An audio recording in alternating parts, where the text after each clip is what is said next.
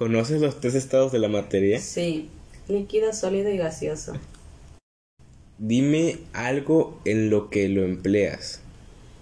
Este, por ejemplo, la mantequilla, este, la tengo que derretir para utilizarla con el espagueti. De ahí ya se transformó. Este, también el agua, la convierto este, en hielos. También ahí ya fue una transformación. También, ¿Algún otro en lo que lo empleas? Sí, también utilizo el vaporizador, que este, también se transforma de líquido a gas para humidificar la casa. Ok. ¿Por qué crees que sucedan estos cambios? ¿O por qué crees que pasan de este estado a otro estado? Ya sabemos para qué lo utilizas, pero ahora quiero saber por qué crees que ese, ese material pasa de un estado a otro. Porque es algo que se puede transformar, que pueden pasar de líquido a sólido y de líquido a gases. ¿Sabes realmente por qué o cómo es la composición de los tres estados?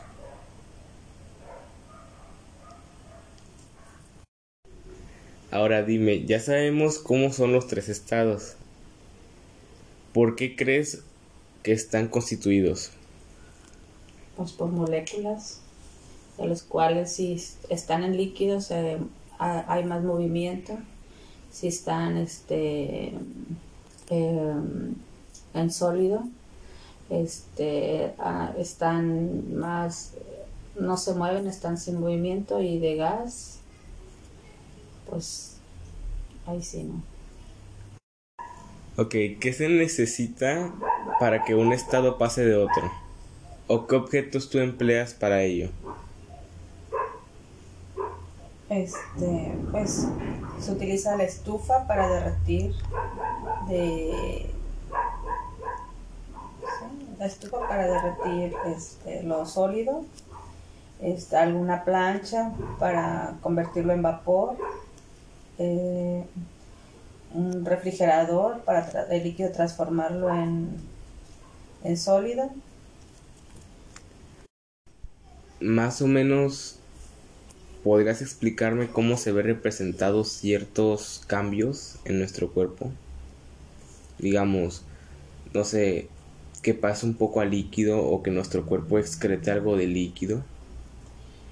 Sí puede ser representado este por medio de la que nosotros este sudoración este hay hay un líquido que se que también puede ser por medio de los gases o eruptos, que también es este, y por medio de las excretas,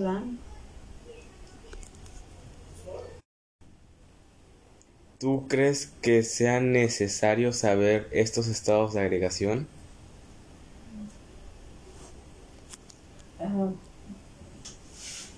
Eh, sí, es algo que nosotros hacemos cotidianamente, pero pues no, no, nos damos cuenta de cómo pasamos de un proceso a otro. Este, y a veces es importante pues recordar eh, ese tipo de proceso.